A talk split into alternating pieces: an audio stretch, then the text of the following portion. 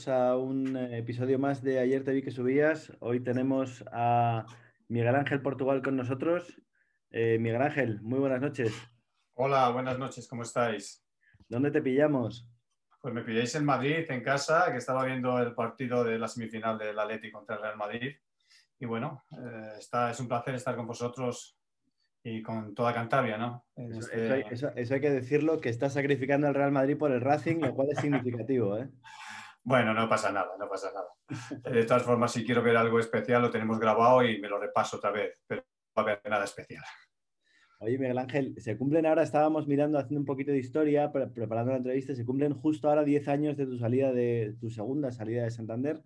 Eh, cuando oyes esto, te, entra nostalgia? ¿Qué, ¿Qué, sientes? Sí, a mí simplemente nostalgia de, de, Real Racing, ¿no? Creo que pasamos allí, estuve tres temporadas eh, y pasamos eh, muy, buenos, muy buenos momentos. Yo creo que hicimos grandes cosas en primera división. Y bueno, yo creo que ahora todo el mundo lo puede echar en falta, ¿no? Pero cuando estábamos en primera división parecía que no, no sabíamos valorar lo que teníamos, ¿no? Y mira, mira, mira lo que pasa ahora, ¿no? Así es el fútbol. Sí, es una, es una, quizás una de las conclusiones, ¿no? Llevamos muchas entrevistas ya aquí y una de las conclusiones es esa, ¿no? Que en aquel momento nos quejábamos de cosas que ahora mismo, fíjate. Se echan en falta. Efectivamente. Oye, tú tienes el, el, dudoso honor de haber sido despedido por el mismísimo Asan Alicied, eh, que es uno de los personajes clave en esta situación actual del Racing, ¿no? Eh, ¿cómo, cómo, cómo, pasa eso? ¿Qué, ¿Qué, cómo vives tú la llegada de este señor y luego tu salida del club? Bueno, yo creo que fue muy sorpresivo porque nosotros deportivamente no estábamos mal, estábamos bien. Eh, veníamos de jugar en Zaragoza, estábamos fuera del descenso a tres puntos, por encima del descenso y bueno, pues en, una clasificación natural, de lo más natural para el Racing en esos momentos, ¿no? Porque eh, a veces eh, conseguimos cosas ahí que, estuvimos cerca de la UEFA, otras veces ha jugado, pero hay momentos en que el Racing tenía que estar peleando por abajo, pero nosotros en ese momento no estábamos con problemas, los problemas normales de los equipos que, están ahí, ¿no? Eh, veníamos de empatar en Zaragoza, íbamos ganando 0-1 hasta el final y nos empatan. Y bueno, me llama el presidente a Pernía al, despacho al día siguiente y me dice, bueno, que ha venido un señor indio, no me acuerdo de su nombre, y y que, que, quiere cambiar de entrenador. Ya ves lo que sabría el entrenador, eh, el indio de, Miguel Ángel Portugal, ¿no? Ya ves lo que sabría el hombre. Pero bueno, yo creo que ahí el que manejaba los hilos era Pernilla.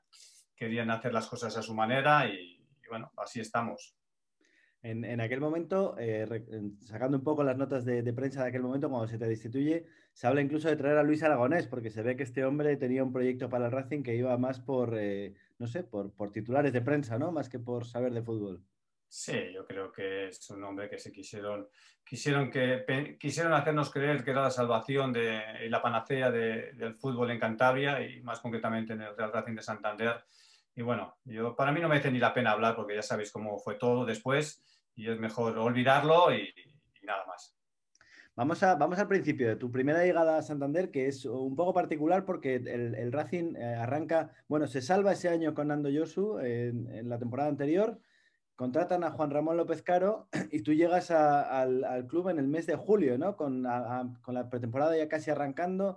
Cuéntanos un poco, ¿cómo, cómo, cómo aterrizas? Sí, eh, llegó casi, casi, casi, vamos, para, para, empezar la liga, ¿no? 15 días antes, López Caro se va, me parece que a Levante, eh, por, por, aquello que no sé, tuvo problemas o, quería ir eh, a Levante por lo que fuera y, abandona o llega a un acuerdo con el club y el club entonces, bueno, pues eh, me contrata a mí, que había hecho una buena temporada en el Real Madrid Castilla y, así empezamos la, temporada, empezamos con que apenas yo 15 días eh, de, pretemporada o 20, empieza la liga, me parece que perdemos los dos primeros partidos, eh, la gente se pone un poco nerviosa, y bueno, pues no sé, un poco entran las dudas, pero eh, claro, eh, no habían llegado ni los jugadores que teníamos previstos que llegaran. Muniti llegó tarde, eh, Sigui llegó tarde, Scaloni llegó tarde, y bueno, ya al quinto partido empezó a entrar ya más o menos la gente que teníamos firmada, porque al principio pues teníamos que echar mano de, algún chaval del filial, y, los cinco primeros partidos no lo pasamos bien, la verdad, no pasamos bien. Pues a partir del, del quinto partido ganamos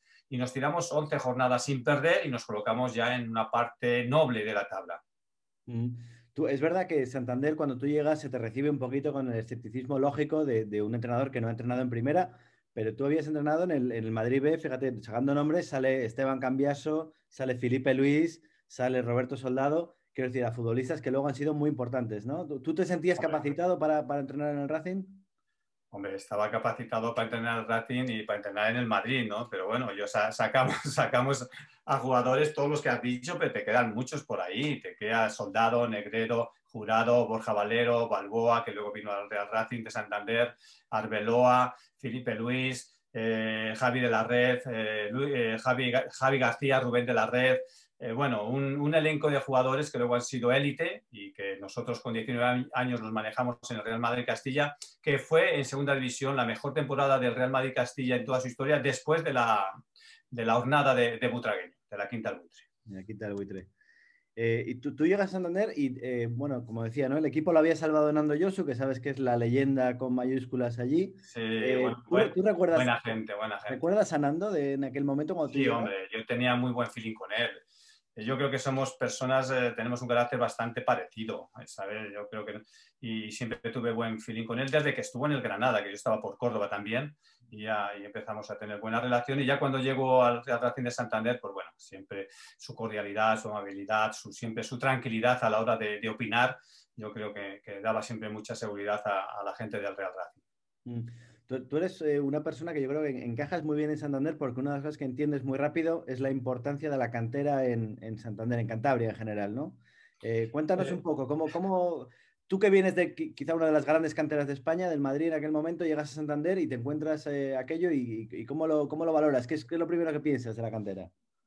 Hombre, yo veo que el juvenil del Real Santander aquel año hizo una gran temporada. Me parece que perdió las semifinales de la Copa eh, contra el Valencia en semifinales. Eh, ya estaban jugando eh, pues todos estos que Eduberia, estaba Canales, toda esa jornada que luego ha salido, el Central González, yo creo que, que salieron una jornada muy, muy bonita. Yo les conocía, les conocí cuando llegué al Real Racing, pues bueno, evidentemente sé lo que tenía entre manos porque les había visto jugar. No, para mí no se me hace difícil que estén conmigo, ¿sabes? No se me hace difícil. Estaba Mario Ortiz también, bueno, pues muchos jugadores jóvenes, estaba Platero, bueno, muchos que debutaron conmigo y que luego, bueno, pues han hecho su carrera. Luque también, bueno, muchísimos, ¿no? Eh, yo siempre he dicho, eh, conmigo debutaron en primera división y ahora debutan en segunda B. Esa es la diferencia, que el Racing antes estaba en primera y yo está en segunda B. Pero si los chavales del Real Racing ahora mismo estaría el Racing en primera, pues todos estos chavales, el Pablo Torres y todos estos, pues estarían, serían jugadores de primera división, ¿no? Sí, esa es preguntar, una, una, de las preguntas que, que, tenía era justo esa. Pues tú eres recordado por ser el tío, el tío que pone a canales eh, de una manera continuada. Fíjate que mirando números, en tu primer partido, en tu segunda, digamos, época en el Racing, tu primer partido es en el Bernabéu y sacas a Canales de suplente, pero lo, pones a jugar en el Bernabéu, ¿no? Un partido que se pierde 1-0. Sí, mira, yo cuando ficho por el Real Racing esta segunda etapa, que viene el presidente a hablar conmigo, yo lo único que le digo es cómo está Canales, dónde está jugando y me dice que estaba en el filial, dice, pues eh, súbemelo al equipo que para mí va a jugar Canales y 10 más, ¿no? Sin menospreciar a ese equipazo que yo tenía, ¿eh? porque yo siempre respeto muchísimo a los Muniti, a los Colsa, a los Serrano, a todos esos jugadores eh, tan buenísimos y que, con los que sigo teniendo una buena relación, pero eh, es que Canales para mí tenía, era especial, no sé, yo siempre he dicho y siempre he pedido mucho, he tenido mucho respeto para todos los demás jugadores, sin que se ofenda a nadie, que para mí Canales, cuando yo le veía entrenar y luego jugar, era como un cisne en un estanque de patos. Eso siempre lo he dicho y no se me ha ofendido ni Munitis, ni Colsa, ni Serrano, ni Pinillos, ni nadie, porque ellos mismos también yo creo que lo veían. Eh, eso, eso, eso sin duda, ¿no? Te, duró muy poquito también eh, Canales en Santander al final, ¿no? Eh, bueno, no, lo que pasa es que yo al año siguiente voy al Real Madrid y lo fichamos para nosotros, aunque se queda ahí, también fichamos a Garay. Fíjate, yo creo que, ha sido una de las mejores e, e, épocas en cuanto a rentabilidad de los jugadores. Nosotros fichamos a Sigui por 6 millones con todas las, trabas que se podía tener y, y, las dudas, ¿no? Pero yo no tenía dudas y lo vendimos por 18. Canales se vendió por 10, Garay se vendió por 10, porque Garay lo trajo esa misma temporada con el aquistimiento de, Merino, de Jesús Merino. Eh, lo habíamos visto, yo también lo quería para el Madrid cuando yo estaba en el Madrid, pero se adelantó y lo trajo para el Real Racing y da la casualidad que yo luego vengo al Real Racing, ¿no? Pero también se vendió al Real Madrid por 10 millones. O sea, mira el capital y la rentabilidad que sacamos en esas temporadas en que yo estuve ahí. Sí. Te iba a decir, eh, hablando de Zigic, eh, es verdad que se llega al final del mercado, donde tú, tú, ya estabas en el club, y parecía que había una dicotomía entre elegimos a Rafael Sobis, que era aquel delantero brasileño que luego acabó en el Betis, o a Nicola Zigic, ¿no? Que no tenían nada que ver como delanteros. ¿Tú ahí yo conocía, voz o, conocía las, yo conocía las dos y, y, me fui a por Zigic, se lo dije así al presidente. El presidente en ese caso pues me hicieron caso y, sabíamos que era un, fichaje que podía ser rentable y que nos podía dar mucho, como así fue. Yo creo que, que hizo una gran temporada estuvo con nosotros muy bien. No solamente era un jugador que por su altura, parecía que, tenía que ir bien de cabeza simplemente y no, no, se, asociaba bien y buscaba bien los espacios y luego además pues tenía ese poderío en ataque y también en defensa que nos ha ayudado bastante. Mm. Esta temporada se habla mucho de la dependencia quizás, ¿no? Del, equipo. Eh, hay, hay, un dato que es que no, se gana ningún partido en el cual él no juega, ¿no? Eh, ¿Tú, en algún momento te, planteas, bueno, no, sé, eh, si sin este tipo no, no, funcionamos el, equipo No, bueno, es que luego teníamos, eh, pues ahí estaba Juanjo, que, era el sustituto natural, eh, y, bueno, pues bueno, Juanjo era un chaval que lo daba todo y siempre lo ha dado todo en su carrera, ¿no? Pero, pero la diferencia era, grande. Estaba David Aganzo, que siempre estaba ahí recién salido también de una lesión. Pero bueno, yo creo que el poderío de Ziggy era diferente, ¿no? Y además siempre apoyado por Pedro Munitis, que, hacían una pareja impresionante y los dos arriba. Y, los extremos, por la derecha Scaloni, por la izquierda Serrano, Colsa, eh, Vitolo, vamos, eh, de Tomás, eh, toda esta gente que, nos dieron tanto y, bueno, que, yo creo que ha sido una de las mejores etapas del Real Racing y, bueno, que yo creo que añoramos todos, ¿no? Añoramos, añora la afición y añoro yo también. Oye, Miguel Ángel, otro futbolista que tenías en tu primera etapa, que ahora es increíble pensarlo, es Felipe Melo, ¿no? Que luego fíjate dónde, dónde llegó. Mira, Felipe Melo era eh, fantástico, la verdad. Yo tenía muchas peleas con él, bueno, muchas no, bastantes, porque era un jugador bastante díscolo, que tenía siempre mucho, eh, como diríamos, mucha confrontación en los entrenamientos con los demás jugadores por su carácter, por su personalidad y muchas veces teníamos que estar haciendo allí de papá y de padre y de todo, ¿no? Porque era un, un chaval con una cultura, pues bueno, un poco eh, difícil, ¿no? Pero siempre, siempre tenía una calidad tremenda. Conmigo siempre me lo recuerda, porque a veces, mira, te cuento una anécdota, me lo encontré una vez en, el, eh, en, Miami, cuando yo fiché por Bolívar, voy a ver un partido de baloncesto porque el, el dueño del Bolívar, eh, Marcelo Clauri, es, es socio honorífico del, de los eh, Miami Beach, eh, allí en, la NBA, y, jugaba a LeBron, y me ponen en, la silla al principio, en el primer tiempo, me ponen junto a Marcelo Claure al lado del banquillo del entrenador de, los Miami. Yo decía, bueno, parece que soy yo el entrenador. Luego me dejan ahí un poco para, exhibirme, pues, para agradarme, ¿no? Luego me mandan al, palco normal de Marcelo y justo delante veo una persona y coño, si este es Felipe. Era Felipe Melo que estaba allí viendo también el partido, lo que son las coincidencias de, la vida, ¿no? Pero yo siempre discutía con él una cosa, porque él ya estaba, estaba en Turquía y me decía, Mister, ¿ves dónde he triunfado? En el medio de campo, ¿qué es lo que yo te decía? Digo, Melo, si yo sé que tú en el centro del campo eres un fenómeno, pero yo ahí tenía a Vitolo, tenía a Cosa, tenía a Tomás, tenía a buenos futbolistas, cosa que arriba necesitaba gol y tú tenías gol y poderío, y no tenía, y no tenía, por eso te metía más arriba. ¿sabes? Pero no porque pudieras jugar en el medio campo, claro que podías, pero yo te necesitaba más arriba. Y conmigo la verdad es que marcó cinco goles, luego tuvo la mala suerte que se lesionó en, en febrero y ya no jugó en todo el, año, pero a mí me, hizo mucho daño porque yo le tenía en una gran consideración porque siempre le consideraba un gran jugador.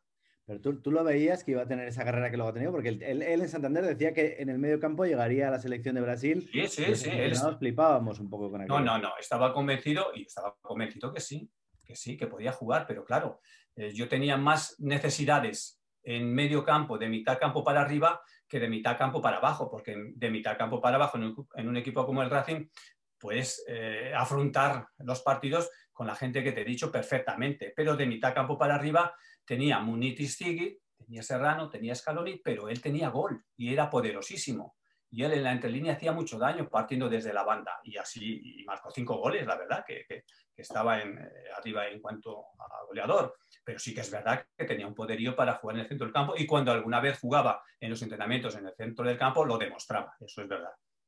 ¿Cómo es, cómo es tu primera salida del club? Eh, al acabar esa temporada, que haces una temporada muy buena, eh, ¿tú decides eh, volver al Real Madrid, es así? O, sí, me llaman, me llaman del Real Madrid, hablo con, con, el presidente y bueno, le digo, mira, ha surgido esta oportunidad, eh, como lo ves, bueno, no hubo problemas, ellos entendieron que era también una, una buena opción para mí y bueno, volví a Real Madrid, a la dirección deportiva, cogí la secretaría técnica con, cuando estaba Ramón Calderón de, presidente y bueno, dejamos al equipo bien, yo creo que estaba bien formado, sin problemas y, bueno, ahí sí estuvo, luego llegó Marcelino y consiguió ese año llegar a la UEFA, o sea que el equipo estaba bastante bien, bien conformado y además con, además con una mentalidad eh, ya de, gusto por, por jugar y gusto por ganar.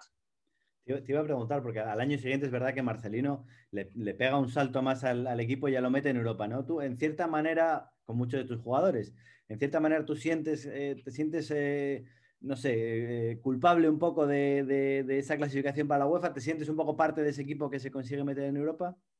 Hombre, yo me siento alegre de que lo consiga porque son muchos jugadores de los que habían estado conmigo y de los que también habíamos hecho una buena temporada. Yo lo que veía es que el equipo iba increciendo y la verdad que luego Marcelino le da un salto cualitativo, lo mete en la UEFA y la verdad que se consiguen las cotas más altas del Real Racing, ¿no?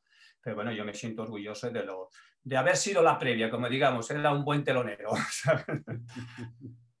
Oye, Miguel Ángel, tú vuelves al club en 2009-2010 eh, y es verdad que sigue habiendo muchos de los jugadores que ya tenías en su momento, ¿no? Pero, pero ¿en qué momento se encuentra el club en esta segunda época tuya? ¿Qué, qué Racing te encuentras? Bueno, es, está en descenso. Eh, César me parece que es Mandía, eh, está en descenso. Y, bueno, llego y, empezamos a ganar. El primer partido lo ganamos, me parece que fue al, al Seré, Deportivo.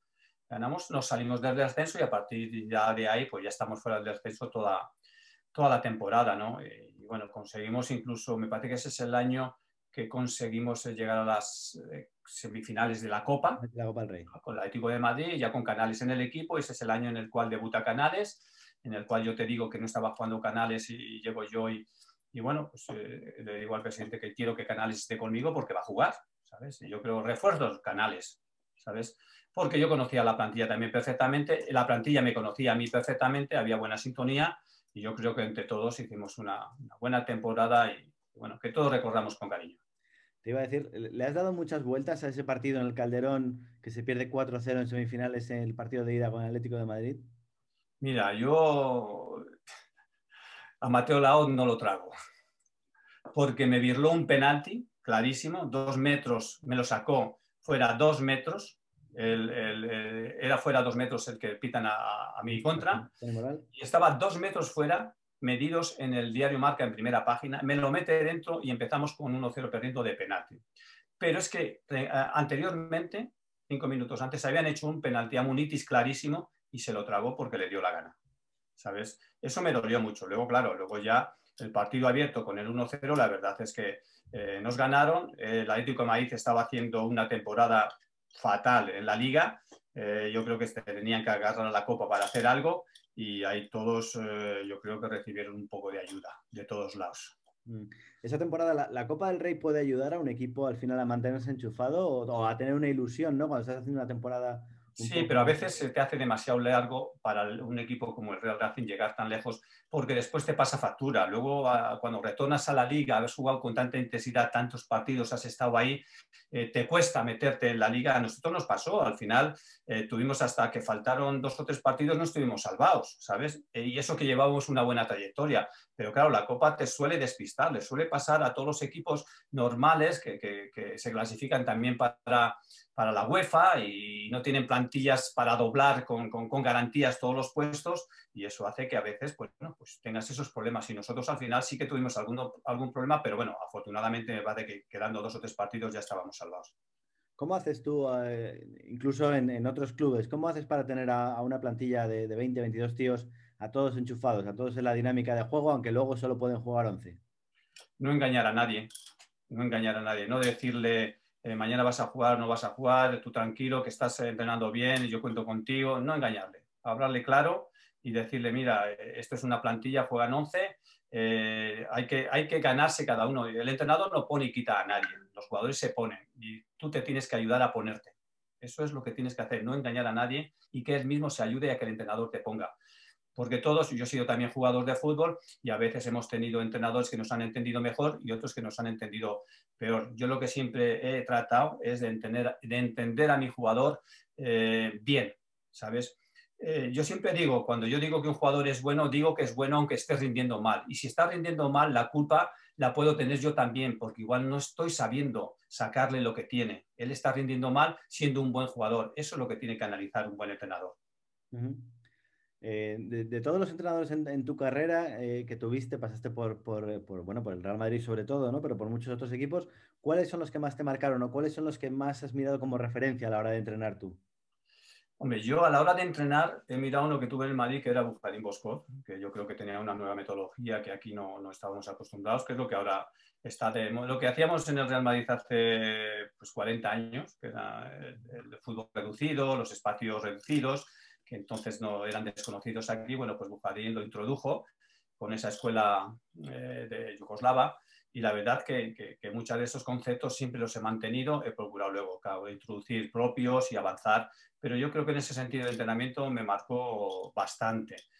Luego ha habido entrenadores que te han marcado en cuanto a la comprensión del vestuario, como era Alfredo Di Stefano. Alfredo Di Stefano era un gestor del vestuario perfecto. entendía a todos los jugadores, eh, un ganador nato y bueno, pues ese, ese, carácter, esa personalidad que él tenía, siempre, siempre también la he llevado marcada, ¿no? Pero generalmente de todos los entrenadores aprendes algo. Yo he tenido a Lucien Miller, eh, el francés, a Marcel Domingo, que estuvo en el Atlético de Madrid también muchos años, y era el perfecto entrenador que nos hacía jugar el contragolpe fenomenal, porque él era su modelo de juego, el contragolpe, muy a la, al estilo del Atlético de Madrid, y la verdad que, que nos inculca ese fútbol y, de buenas maneras. Yo creo que he aprendido de todos, incluso he aprendido desde juvenil, de los entrenadores que tenía en mi primera etapa, cosas, cosas que, siempre luego, bueno, pues te van quedando y, lo bueno para un jugador de fútbol, si luego que es entrenador, es que tenga una buena retentiva de todo aquello que ha hecho para ver lo que le puede valer y para ver lo que no le puede valer.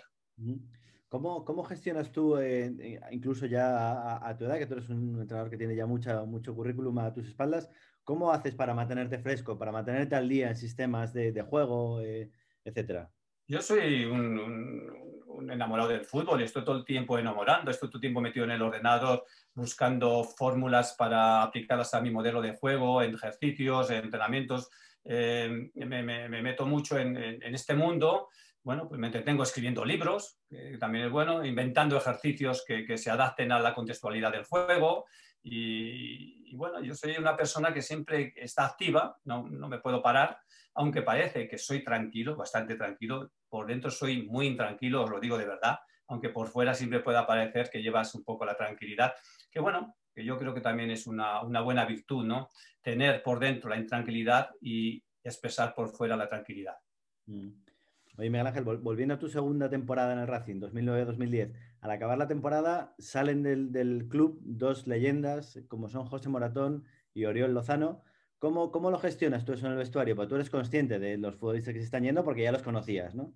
Sí, hombre, Moratón es todo un clásico del Real Racing de gran rendimiento y bueno, y, y Oriol pues lo mismo. La verdad que con Oriol tenía un caso especial porque yo recuerdo que él es un central que adapté al lateral izquierdo para ciertos partidos, eh, alternando con Cristian Fernández, eh, dependiendo de dónde si jugamos fuera o dentro, y que nos iba muy bien ese, resultado. Muchas veces eh, a un entrenador le dicen, bueno, pero ¿por qué pone a Oriol y ahora pone a Cristian? Pues mira, porque nos sale bien, ¿sabes? Porque nos sale bien es simple, porque nos sale bien y porque va bien, ¿sabes? Uno quizás Cristian, que al ser zurdo tenía más profundidad en el lateral izquierdo, que ahora está en el Oviedo jugando de central zurdo, que también es una posición que, se adapta bien. Y Oriol, siendo derecho, se adaptaba bien a la parte del lateral izquierdo para, sobre todo fuera de casa, defender el perfil derecho de él y, tratar de que los, los, jugadores contrarios pues, no nos metieran balones por el perfil su derecho y, que por la banda pues, la marcaba bien. Era un jugador, sobre todo, más eh, defensivo que Cristian, eh, en, ese lateral, ¿no? Pero que nos venía muy bien. Y, si me dicen, ¿por qué ponías a uno y otro? Digo, mira, pues porque siempre que lo hacíamos así nos salía bien. Es el feedback que a veces tenemos los entrenadores, ese aura que, que, a veces recogemos simplemente por la repetición y que si sale bien, ¿por qué vas a cambiar? ¿Es difícil eh, decirles a, a, esos dos futbolistas que se tienen que ir del Racing después de tantos años?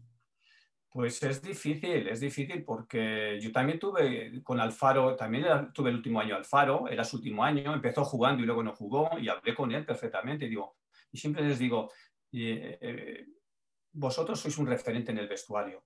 Eh, juguéis o no juguéis. Yo lo único que quiero es que juguéis, si jugáis o no jugáis, sigáis siendo el mismo referente porque los demás os van a respetar. Porque si sabes estar cuando, no, cuando has jugado, también tienes que saber estar cuando no juegas. Y eso para el jugador del vestuario es muy valioso. Y yo al Faro siempre se lo agradeceré porque supo estar, igual que Maratón, igual que Oriol.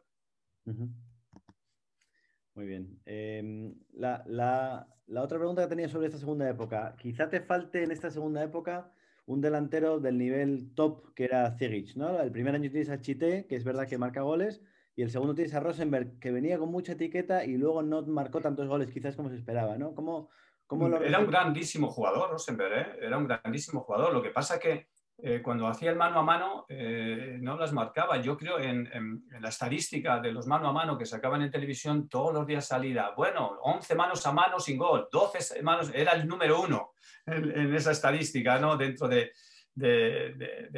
una, eh, digamos, una estadística que llevaba televisión y yo recuerdo siempre en los resúmenes un nuevo mano a mano de Rosenberg, nuevo mano a mano, pero grandísimo jugador, ¿eh? grandísimo. No tuvo fortuna de cara al gol, pero bueno, hizo una buena temporada, no nos vino mal. Yo, yo estuve contento con él. Evidentemente, no fue el jugador diferencial que era Sigrid, pero sí que nos marcó unas pautas muy interesantes. Mm.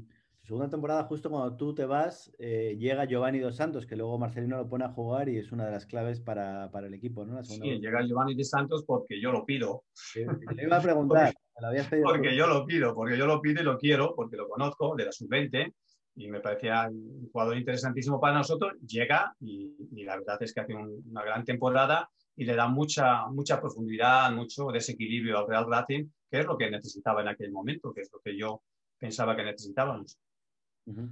Miguel Ángel, eh, has hablado antes de Pablo Torres, lo has mencionado eh, de pasada, y, te pregunto, ¿tú sigues al Racing ahora mismo?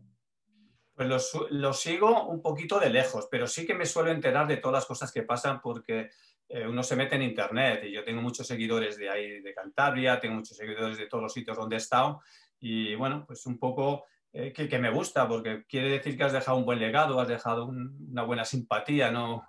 un buen, una manera de, comportarte y sí que lo sigo, sí que lo sigo y me duele, me duele ver dónde la situación que está actualmente y, y la verdad es que me gustaría que las cosas fueran más normales por el bien de todos y por el bien sobre todo del Real Racing y sus aficionados. ¿Y, cómo se gestiona a, Pablo Torre, que es un chico al final de 17 años en un equipo en segunda B que de pronto se encuentra de, titular indiscutible, eh, a veces fuera de su sitio? ¿Qué, es mejor, meterle de poquito a poquito o, darle la titularidad y la confianza? ¿Qué harías? Mm, mira, los jugadores de con calidad no tienen edad tengas 40 o tengas 17. Canales no tiene edad, con 18 ni con 30 y ni con 28 que tiene ahora, ¿sabes? Eh, Luque debutó conmigo en el contra el Barça en el estadio en el Camp con 18 años también, ¿sabes? Muy jovencitos, ¿no? no eh, tú lo único, lo único que necesitas es que eh, te demuestre que su calidad, eso que tiene, te lo va a hacer en el campo. Y no, y no tienes que, preocuparte de más, darles la confianza, evidentemente, que ellos lo noten. Y lo notan, si tú le das confianza, él lo nota. Y los jugadores saben cuando tú confías en él, lo saben y tenga 17 o 40 años. Lo saben y te va a dar lo que tiene. Lo malo es que mm, un jugador que tenga cosas por tu falta de confianza en él, porque dudas de él, no te rindas siendo bueno. Eso es lo que hemos hablado antes, que es una de las capacidades del entrenador, de saber, de saber eh, manejar esos sentimientos, esos estados de ánimo de los jugadores. Eso lo vivimos mucho en Santander últimamente, ¿sabes? Las últimas temporadas llegan tíos que son unos fenómenos y luego no le dan una patada a un bote, ¿no? Y cuando lo que tú dices, cuando le pasa a 10 tíos, el problema no es de los 10 tíos. No, es cuestión de, no lo sé, es cuestión de eso. Muchas veces eh, el jugador, eh, el jugador cuando tú lo fichas a un jugador es porque lo fichas porque estás convencido de que es bueno, eso está claro. Si no te está rindiendo, tienes que averiguar por qué no te rinde. Eso es, eso es una de las capacidades, como te he dicho antes, del entrenador y, y, del entorno, ¿no? Pero no deja de ser bueno de la noche al día. Eso, eso sí que es verdad, no deja de ser bueno de la noche al día. Puedes dejar de rendir porque con el paso de los años te van cayendo encima y bueno, ya no tienes el mismo desarrollo físico, ya no tienes la misma condición, porque si no, estaría yo jugando todavía al fútbol. Eso es evidente, ¿no? Eso sí, pero el que es bueno, si no juega bien, es por algo que tú tienes que averiguar. Mm. Hablabas del entorno justo ahora. Eh, ¿Tú como entrenador eh, controlas el entorno un poco de los futbolistas, sobre todo de los chavales? A mí me gusta eh, controlarlo todo. Desde su peso, desde su entorno, desde sus salidas sociales, de, todo, ¿no? y, tener conocimiento de todo, porque ahí puede entrar luego el juego que hemos dicho antes. Eh, ¿Qué le pasa a este jugador que no está como tenía que estar? Tú tienes que conocer todo eso, ¿no? Eso es bueno. Cuando hablamos del rendimiento de un jugador, hablamos del rendimiento en el campo, pero a veces como consecuencia de lo que está pasando fuera del campo. Eso lo tienes que conocer o por lo menos intentar aproximarte lo más, eh, lo más cerca posible de ese conocimiento. ¿no? Miguel Ángel, ¿qué, no sé, ¿qué, hacemos con, el Racing? ¿Cómo, ¿Cómo, ves tú el futuro del club, tal y como está en, Segunda B ahora mismo? Pues a mí me fastidia mucho, ¿sabes? Porque em, no lo sé, yo eh, lo veo desde lejos y hay veces que, que, no entiendes cosas que se hagan de esa manera, pero tampoco voy a ser eh, crítico porque no me gusta ser crítico, ¿no? Eh, quiero respetar a todos, creo que, creo que todos lo hacen con la mejor voluntad posible, pero no les están saliendo y lo que tienen que evaluar, eh, evaluarse hacia adentro, no hacia afuera. Muchas veces evaluamos lo de fuera, pero nos olvidamos de nuestro adentro, ¿no? Y yo creo que en ese sentido tendría que ser una buena evaluación, porque no es normal lo que está pasando en el Real Racing en, estas temporadas. No es normal con el potencial que tiene, porque yo siempre he dicho que la cantera del Real Racing siempre es de las mejores trabajadas en España. Yo siempre he sido en este sentido muy elogioso con, ese, con, ese, con esa cantera, con entrenadores que seguro que lo están haciendo muy bien porque siempre lo han hecho muy bien, ya de, desde de, todas las épocas, ¿no? Y yo creo que en ese sentido es recapacitar y saber que, que el Real Racing es algo más que un equipo eh, es que muchas veces estás en segunda B y te parece que el Real Racing es de segunda B. No, Real Racing tiene un potencial, Real Racing es un gran club.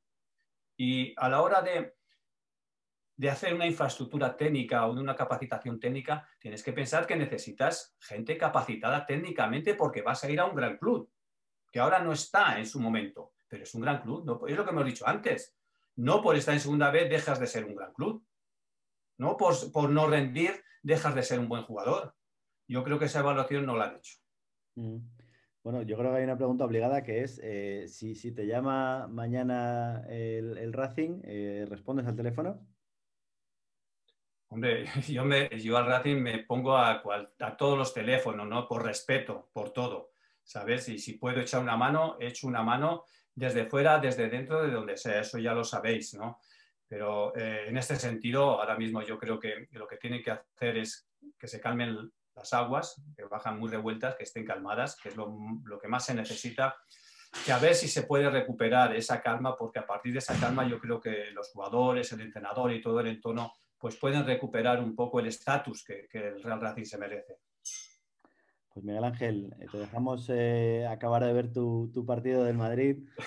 Segunda parte. mucho, mucho el tiempo que nos has dedicado y, y bueno, esperamos verte por Santander en algún momento. Sí, hombre, tengo muy buenos amigos allí, a mis amigos del Chiqui, que siempre eh, estoy con ellos, y, a mis más amigos, los, los Muniti, los Corsa, que siempre que puedo hablo con ellos, y que me gustaría, la verdad, te voy a decir una cosa, me gustaría que la gente de Cantabria trabajara en el club, porque son gente muy valiosa. Es verdad que a veces eh, las cosas no salen, porque a Pedro igual al principio estaban bien, luego no le salen, a cosas, pero eso no quiere decir que no valgan, es lo que hemos dicho antes un entrenador es un entrenador bueno, aunque las cosas igual en su momento no le estén saliendo, pero eso no deja de ser bueno, es valioso. Y Cantabria necesita de gente como esa. Pues eh, yo creo que eso es eh, una de las cosas que la gente quiere oír y quiere que pasen en el club. Eh, y bueno, esperemos que, alguien dentro de la propiedad te esté escuchando en este momento y haga un poquito de caso. Bueno, pues nada, un abrazo para todos. Es un placer siempre estar con vosotros y, bueno, desear lo mejor al Real Racing. Muchas gracias, Miguel Ángel. Hasta luego.